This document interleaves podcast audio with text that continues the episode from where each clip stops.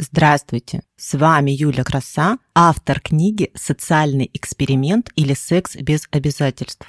Я хочу поговорить с вами о теневой стороне личности, табуированных темах и тайных, порой подавляемых сексуальных желаниях и фантазиях. Вы услышите множество тайн моих личных и моих гостей, а взамен вы отдадите мне свое время и внимание. Сегодня у меня в гостях Анастасия Дашковская, активная участница секс-позитивного сообщества, волонтерка и диджей на Кинки Пати, Флюр Пати и Wonderful People Пати. Тема нашей сегодняшней встречи – отношения с телом от 48 килограммов до 90 и обратно. Настя, здравствуй. Привет. Совсем недавно я подписалась на твой блог в Телеграме и увидела, что ты хотела бы поговорить на тему отношения с телом от 48 до 90 и обратно. Почему тебя волнует эта тема и почему ты хотела бы о ней поговорить? Меня волнует эта тема, потому что в какой-то момент лет с 20 из-за, скажем, личной трагедии я начала свою боль заедать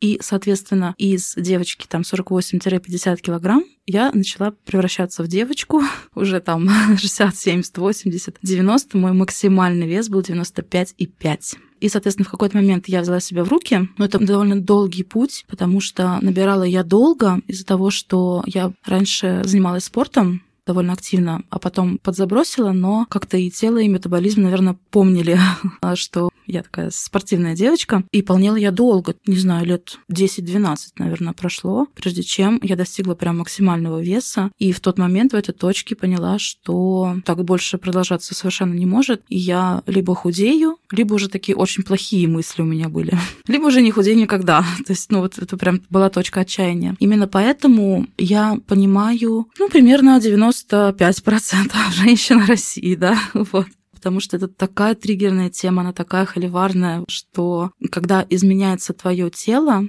тебе всегда очень тревожно. Я как-то сумела с этим справиться и начать худеть. Но я не могу до сих пор сказать, что до конца справилась с этой тревогой, потому что у меня ощущение, что она будет всегда, скажем так, потому что это нечто неосознанное, и у женщин особенно, потому что мужчины плюс-минус все таки не парятся на эту тему. Хотя вот сейчас я вижу, что и мужчины как-то стали типа вот, там животик появился, надо в зал. все они тут в зал, они это все пытаются скидывать или скидывают. А у женщины, да, это все таки такая триггерная тема, поэтому я решила ее поднимать потихонечку в своем блоге, чтобы помочь другим. Все, у меня как бы никаких больше мыслей по этому поводу не было. И основной посыл, который я, в принципе, хочу доносить до женщин, что с тобой в любом теле все так что ты не становишься хуже от этого вообще никак. Это очень сложно, очень все спорно, но, тем не менее, хочется именно помогать. Согласна с тобой, важно не то, как выглядит тело, а то, как ты себя чувствуешь в этом теле и в этом весе. Поделись, пожалуйста, с нашими слушателями, сколько ты сейчас весишь? Я на самом деле не знаю, сколько я сейчас вешу, потому что я опять боюсь вставать на весы. Это тоже вот как раз такая вот тема. Потому что я похудеть-то похудела в свое время до 72, то есть с 95,5 до 72. Но скажу сразу, я худела не очень здорово в том плане, что да, я пошла в зал, я взяла тренера, мы прям с этой чудесной девочкой проделали замечательный путь, но чтобы ты понимала, с 95,5 килограмм до 72 я похудела за 2,5 месяца так вообще нельзя делать, потому что я начала считать калории, это вот тоже нельзя так делать. То есть поначалу можно, чтобы понимать, сколько ты ешь и сколько надо есть. И все, вот ты посчитала две недели, все, бросай к чертовой матери все это, потому что иначе ты на это подсаживаешься, кто-то годами считает и думает, что это нормально. Хотя, может быть, кому-то это и норм, действительно. То есть не доставлять каких-то хлопот. Но по большей части, чтобы посчитать калории, надо взвесить еду, надо вот это вот все проанализировать, да, что покупать в магазине, вот это вот начинается, а вот грудка 100 килокалорий, а бедрышко куриное там условно 250. Нет, возьму грудку, хотя я, конечно, люблю бедрышко. Ну, лучше возьму грудку, она же 100 килокалорий, да, все это подсчет идет. Вообще жуткая тема на самом деле. Я начала есть по 1200-1400 килокалорий, что тоже очень мало. На минуточку. Рацион младенца каждый день это 1200 килокалорий. А мы взрослые люди ну, нельзя так есть. Ну и, соответственно, конечно же, я похудела до 72, а сейчас я опять набрала, Наверное, килограмм 10-15, то есть 80-85, наверное, я сейчас вешу. Но так как у меня действительно спортивное телосложение, то есть я не астеник, я не тонкая изначально априори, это не смотрится на мне как, ого, там женщина 85 килограмм, ну это же прям что-то, нечто такое огромное. Нет, то есть понятно, что видно, что я такая булочка, да, но, но не нечто вот такое бесформенное, скажем. Ты очень аппетитная булочка и очень уверенно себя транслируешь. Скажи, пожалуйста, как ты сама воспринимаешь свое тело, как ты себя чувствуешь в текущем весе? Сейчас я скажу честно, я в своем весе себя сейчас чувствую не очень хорошо, потому что я, когда снова пошла в спортивный зал, я поняла, что у меня начинают болеть колени при выполнении каких-то упражнений. И я сначала такая думаю, ну, я ж уже такая женщина, мне уж не 20, и потом думаю, нет, нет, не надо себя обманывать, да, вот, все таки лишний вес идет сейчас у меня на колени. Мне это не нравится, и, соответственно, я все тоже, ну, вот это вот такой момент прокрастинаторский, да, что вот завтра точно буду есть меньше. Еще плюс у меня какой фактор сыграл на самом деле, но который, может быть, меня не особо оправдывает, но это, как модно сейчас говорить, понимаемо. Это то, что я уволилась с работы, где нужно постоянно ездить на нее. То есть у меня был график 2-2, но тем не менее я все равно куда-то ездила. Я ушла на фриланс, я а, стала как раз вот копирайтером, плюс выучилась на диджея. И по большей части я, естественно, сижу дома и работаю из дома. И вот когда я работаю, я думаю над текстом, и я либо курю, это вот начинается тягание сигареты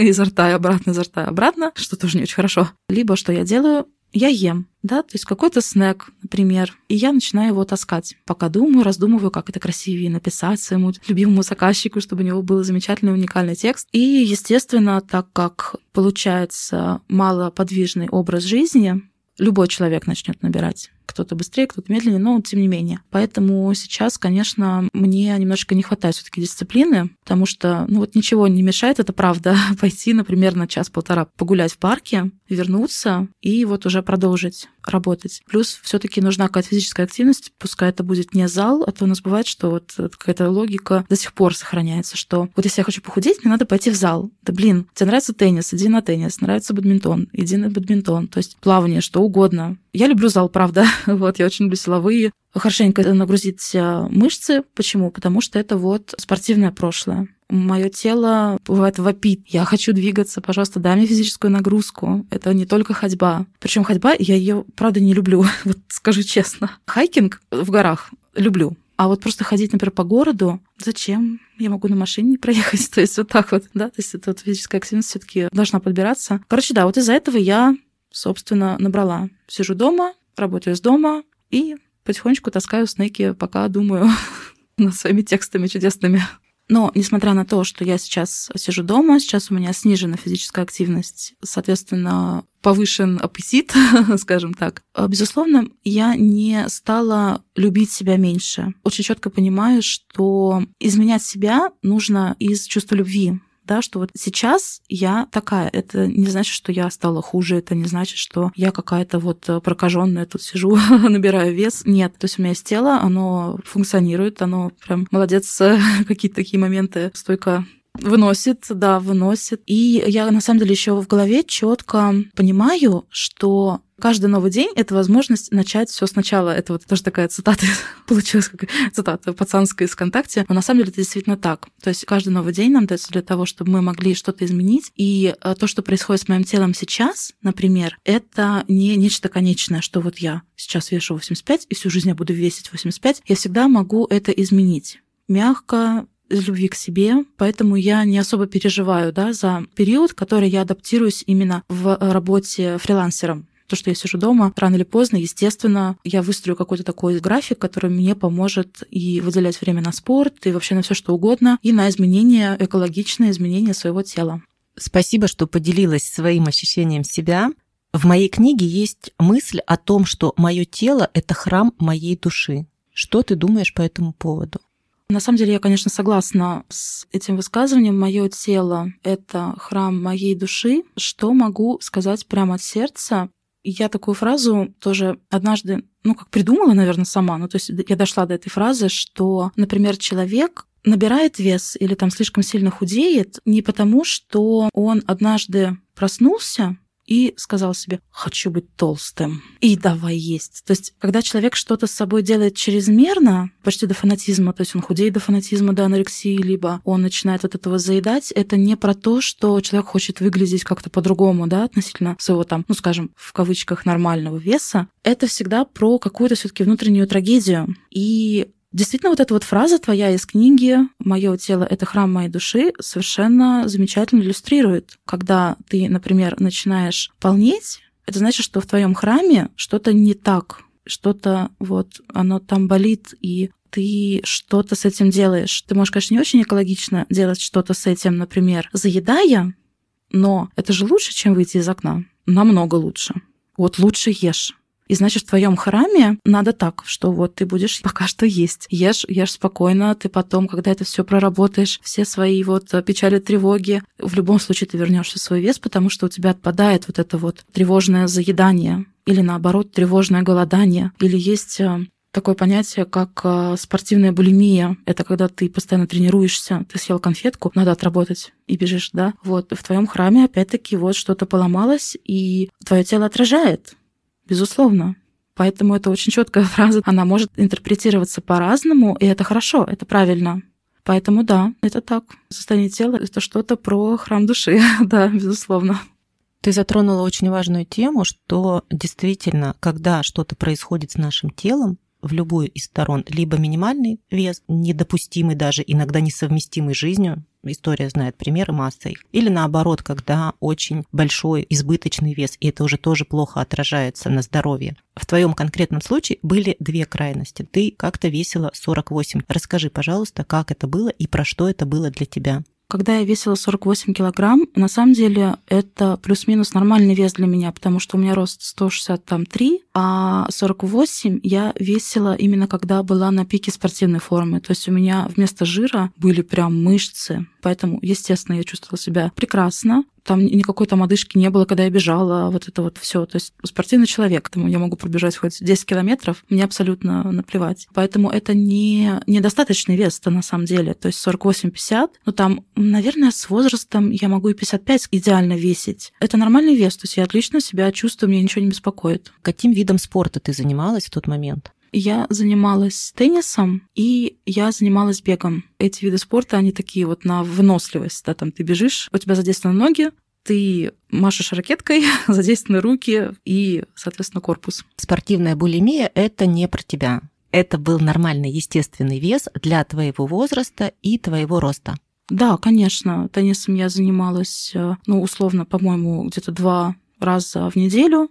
И бег тоже один-два раза в неделю. Все остальное время, на самом деле, я просто была очень активным человеком. То есть я выходила, например, с там, друзьями во двор, и мы не пили спиртные напитки, там, я не знаю, там, битами не избивали людей, вот, а именно играли в какие-то активные виды спорта. То есть помимо основного спорта я еще просто для себя занималась спортом разным, там и волейбол, и просто мы бегали, там, казаки-разбойники даже какие-нибудь, ну, то есть вот так. Очень активный образ жизни, вот и все. Хочу сразу сказать, что не всем это подходит, и далеко не у всех есть время на это, потому что все таки 48 килограмм, когда у меня было 48-50, это мне не 25 лет было. Это именно от подросткового возраста лет до 20-21, когда еще твои друзья не особо работают, то есть они студенты, они могут себе это позволить. А когда ты уже начинаешь работать, это нереально. Так двигаться и заниматься спортом, как это делали мы раньше. Как это, когда ты весишь 95 и 5? Это твоя вторая крайность. На самом деле, почему я как раз очень благодарна своему телу